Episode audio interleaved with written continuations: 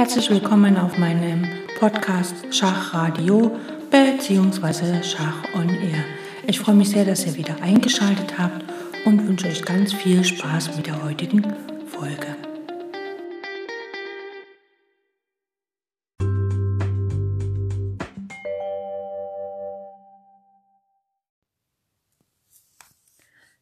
Wir hatten uns in der letzten Folge angeschaut, was es mit der Zentralisierung des Königs im Endspiel auf sich hat, als Teil der Endspielstrategie. Und heute schauen wir uns an, was wir noch alles so zentralisieren können, denn das Zentralisieren ist keineswegs als reine Königsspezialität aufzufassen, auch die anderen Figuren entwickeln eine ähnliche Tendenz. Schauen wir uns folgende Stellung an. Wir haben den weißen König auf E1, einen weißen Springer auf B3, ein Bauern auf A5, E2, F2, G3 und H2. Und Schwarz hat einen König auf G8, ein äh, König auf F8, ein Läufer auf G6, ein Bauern auf A6, D6, F7, G7 und A7.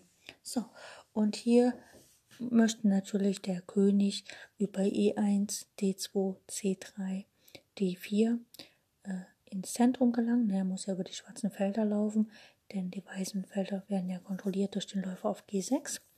Aber er kann auch mit Springer B3, D4 ähm, und dann E3, also den Zug E3, ähm, sozusagen auch den Springer zentralisieren.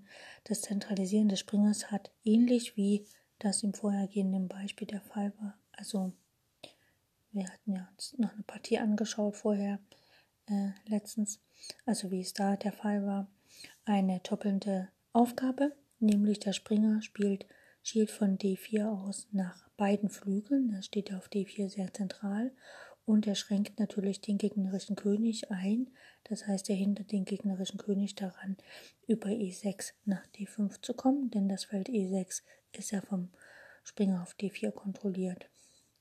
Und bei vorhandenem gegnerischen Turm bildet der zentralisierte Springer einen Schutzwall vor den eigenen König, der sich dann gleichfalls hinter dem Rücken des Springers zentralisiert. Und Dr. Tatakova, der geistreiche Verfasser der hypermodernen Schachpartie, sagt Aaron Nimzowitsch, würde das eine Figureninsel nennen. Also wir schauen uns mal ein ganz einfaches Beispiel an. Sagen wir mal, ein weißer König steht auf E2 und Springer auf C2 und jetzt noch ein paar Bauern bei Weiß. Einer auf E3, F2, G2 und H3. Und Schwarz hat den Turm, äh, einen König auf F8, einen Turm auf D8 und Bauern auf F7, G7, H7. Dann wäre die Figureninsel quasi äh, erreicht, wenn Weiß Springer D4 spielen würde, weil dann kann er dahinter seinen König verstecken. Ne? König D3, König E4 wäre dann möglich und dann wäre das quasi eine zentrale Figureninsel äh, von König, Bauer und Springer. Und äh, genau. Das heißt also, wir sollten im Endspiel auch danach streben, unsere Figuren im Zentrum zu versammeln und sozusagen auch unserem König ähm, Deckung zu, zu gewähren, wenn ein Turm vorhanden ist, beziehungsweise auch den gegnerischen König in seinen Aktivitäten einzuschränken.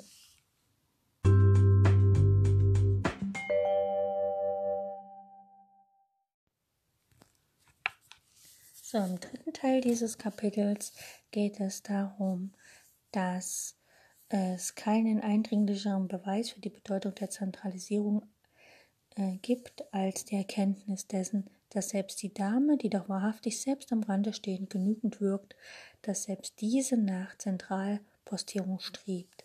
Das Ideal wäre zentrale Dame von einem Bauern gedeckt und ihrerseits Bauern deckend. Unter solchen Protektorat stehen, kann dann der eigene König weite Reisen ins feindliche Land unternehmen. Und dazu gibt es ein kleines Beispiel, nämlich wir haben den Waisenkönig auf F3, die Dame auf dem zentralen Feld D4 und wir haben Bauern, einen auf A4 und einen auf E3, der die Dame auf D4 deckt und einen Bauern auf H4. Schwarz hat den König auf E8, hat die Dame auf F1 gerade gezogen und dort bietet sie dem weißen König Schach und hat nach zwei Bauern einen auf B7 und G7 und der nächste Zug ist natürlich ähm, dass der König einfach hier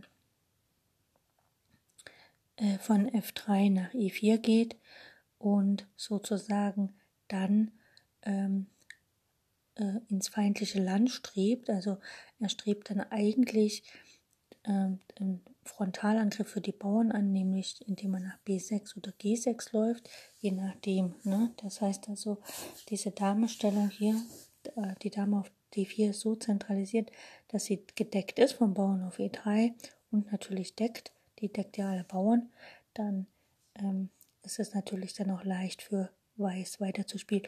Weiß lässt sich dem Wind um die Ohren blasen und zieht wie Märchenhelden gleich froh und munter in die weite Welt. Und schließlich kommt er an ein herrliches Schloss und dort hat seiner das junge, märchenhaft schöne Königstöchterlein. Genauso geht es hier unserem König F3, nur mit dem Unterschied, dass ihm gleich zwei Schlösser winken, die Idealstellung B6 und G6 und nach langen Irrfahrten gelangt er schließlich auf eins dieser Felder, kommt in Sicherheit und gewinnt. Also das ist, ähm, ja, also genau, das werden wir uns dann später nochmal anschauen, wie hier tatsächlich die Gewinnführung läuft. Ähm, und gleich kommen wir zu einem ziemlich wichtigen Thema, auch im Thema Endspiele, was wir auch schon mal in unserem Endspielkurs hatten. Genau.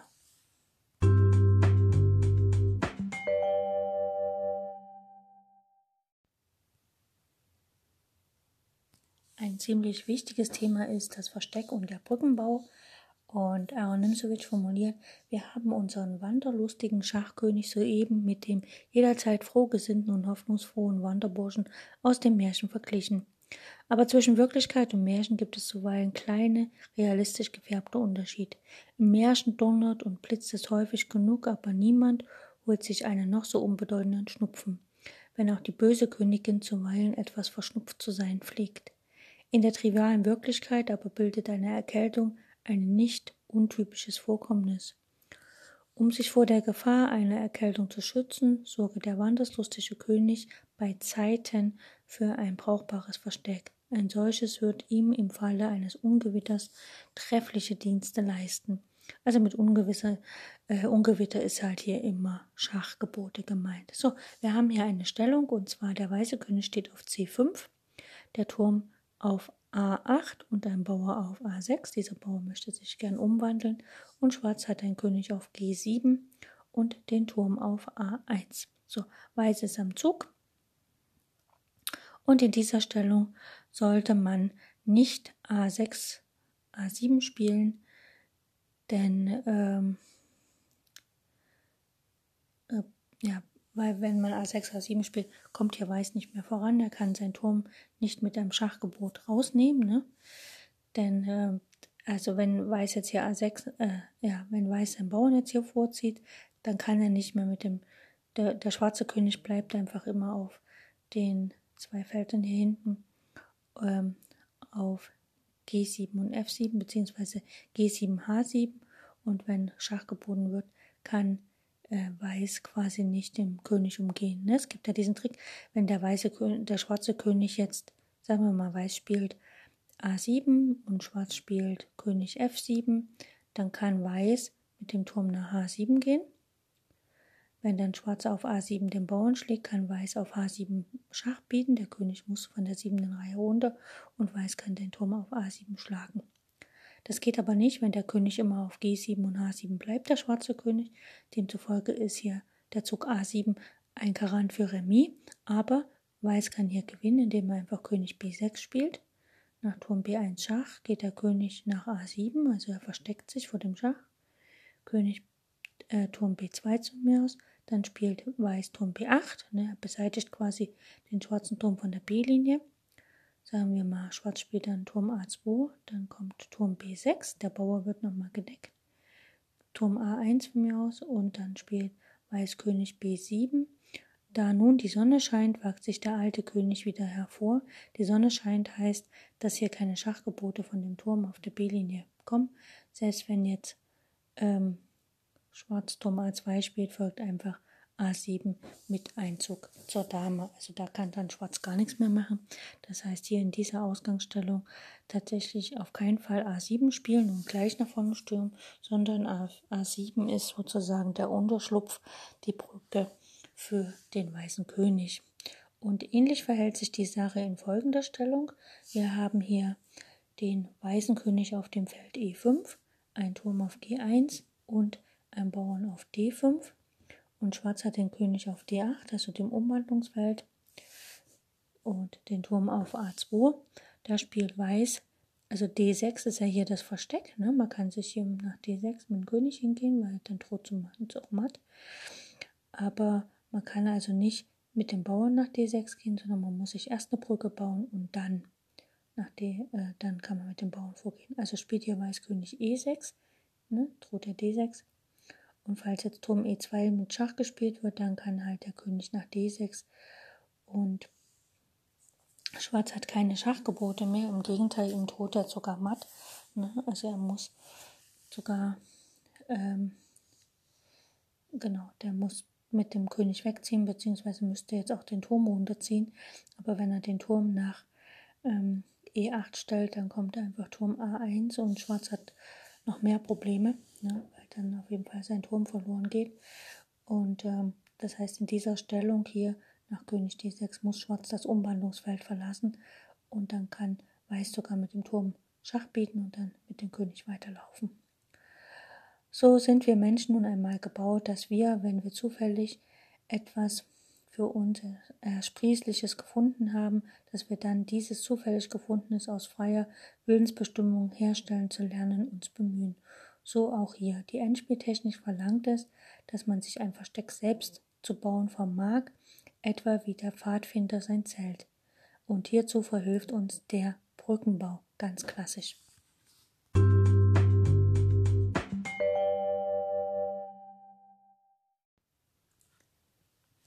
Schauen wir uns eine Stellung an, die ganz klassisch für den Brückenbau ist. Und zwar Weiß hat den König auf G8, ein Turm auf sagen wir mal E2 und ein Bauern auf G7. Schwarz hat den König auf D7 und den Turm auf H1. So, das Ziel von Weiß ist natürlich, dass er mit seinem König hinter dem Bauern vorkommt, sodass er quasi das Umwandlungsfeld für den weißen Bauern freigibt und dann kann er halt umwandeln. Das Ziel von Schwarz, er will ja Remis halten, ist, dass er den König in dem Moment, wo er quasi aufs freie Feld geht, um dem Bauern Platz zu machen, dass er dem immer wieder Schach bietet. Das heißt, wenn Weiß jetzt hier einfach, sagen wir mal, König F7 spielen würde, dann kommt einfach von hinten mit Turm F1 ein Schach. Ne? Demzufolge muss er sich eine Brücke bauen und äh, der Schlüsselzug hierfür ist Turm E4. Wie merkt man sich das jetzt, dass das die Brücke ist? Die Brücke ist immer zwei Felder. Ne? Zwischen Bauer und Turm sind zwei Felder. Das ist die Brücke. Ne? So. Auf den ersten Blick ein unverständlicher Zug und sagen wir mal, Schwarz spielt hier Turm H2. Dann kann sich jetzt der König hervorwagen, denn er hat ja angefangen, sich eine Brücke zu bauen. Er spielt König F7. Um die Umwandlung zu verhindern, spielt Schwarz Turm F2. König G6, wir wollen immer noch umwandeln, Turm G2 Schach. Wir müssen den Bauern gedeckt halten, also König F6. Turm F2, das ist klar. Und jetzt kommt der erstaunliche Zug deswegen zwei Felder frei vom Bauern. Jetzt spielt Weiß König G5. Wenn jetzt Schach kommt, Turm G2, dann kann Weiß Turm G4 spielen. Ne? Das heißt also, jetzt hat Schwarz äh, Weiß sozusagen den Regenschirm aufgespannt oder die Brücke fertig gebaut für den Grünen. Also, ne, dass quasi nichts hier ähm, mehr rankommt. Jetzt hat Schwarz keine Schachs mehr, der, Bau, der König ist zu weit weg und Weiß kann in aller Ruhe umwandeln. Ne? Das Feld G5 ist jetzt quasi zum tadellosen Versteck geworden, beziehungsweise kann man auch sagen, der Turm auf ähm, E4 ist quasi wie ein bereitgestellter Regenschirm und falls es hier zu sehr donnert und blitzt, dann kann mit Turm G4 einfach der Regenschirm aufgespannt werden. Schauen wir uns mal noch eine zweite Stellung an. Und zwar, ähm, nee, die gleiche Stellung nochmal. Also König, ähm, der weiße König G8, der Turm E2, weißer Bauer G7. Schwarz hat den König auf D7 und den Turm auf H1. Wie gesagt, wir haben Turm E4 gespielt. Wir bereiten die Brücke vor. Weiß Turm H2, Schwar äh, Weiß König F7, Schwarz Turm F2 Schach. Der weiße König geht nach G6 und der weiße, äh, schwarze Turm bietet auf G2 Schach. Und wenn jetzt nach F6, kann natürlich Schwarz auch abwarten. Schwarz kann sagen, okay, ich biete jetzt hier nicht Schach auf F2. Ne? Ich möchte halt nicht, dass die Brücke da gebaut wird, sondern ich spiele Turm G1. Dann passiert folgendes, dann spielt Weiß einfach Turm E5. Also er ähm, geht quasi, hält seinen Bauern weiter gedeckt. Der Turm bleibt auf der E-Linie, damit der schwarze König nicht rankommt. Und der soll ja nicht nach E8 gehen. Und dann ist halt, dann können wir halt die Brücke selber bauen. Ne? Also wir werden nicht gezwungen, die Brücke zu bauen durch Schachgebote, sondern dieser Abwartezug führt halt dazu, dass wir einfach Turm E5 den Turm ranziehen und dann quasi nachher einfach Turm G6 spielen, äh, Turm G5 selber spielen und dann können wir einziehen. Wir brauchen also nicht unbedingt den König da, äh, uns zu verstecken. Ähm, und dieses entzückende Spiel, so Aaron Nimzowitsch, gehört zu den aller, alltäglichsten Manövern. Ein Beweis für, das Wunder, für die wunderbare Schönheit des Schachspiels. Ähm, interessant ist natürlich zu gucken, warum das sofortige Turm E5 nicht geht. Ne? Ähm, das, ähm, ja, gut, schauen wir mal. Wir haben die Stellung immer noch König G8, äh, Bauer G7, Turm E2, Turm H1 von Schwarz und König D7. Und wenn jetzt wir nicht die Brücke bauen mit äh, Turm E4, sondern Turm E5, dann spielt Schwarz einfach König D6. Unser Turm ist direkt angegriffen und das ist halt ein Dilemma, weil jetzt nach König F7 äh, natürlich unser Turm verloren geht, beziehungsweise Turm F1 Schach, äh, König E8. Äh, ja, das bringt halt einfach nicht, ne? Also, wenn wir Turm E5 gespielt haben, wird halt einfach der König D6 greift unseren Turm direkt an, während wenn wir Turm E4 gespielt haben, dann äh, nützt der, der Zugturm äh, König D6 nichts, der greift ja nicht unseren Turm an. Ne? Also, ja, der Brückenbau nebst Bildung eines Verstecks für unseren reiselustigen König gehört zu den typischen Bestandteilen der Endspielstrategie und ist mit dem später unter dem Abschnitt, also unter dem Abschnitt zu behandelnden Manöver aufs innigste verknüpft. Der Brückenbau geschah übrigens unter anderem auch in einer Partie, die wir hier schon gezeigt haben. Und ähm, genau. So, der nächste Kapitel, der aggressive Turmstellung, ähm, werden wir dann in unserer nächsten Folge behandeln. Ich danke euch fürs Zuhören und wünsche euch maximale Erfolge für eure eigenen Schachpartien.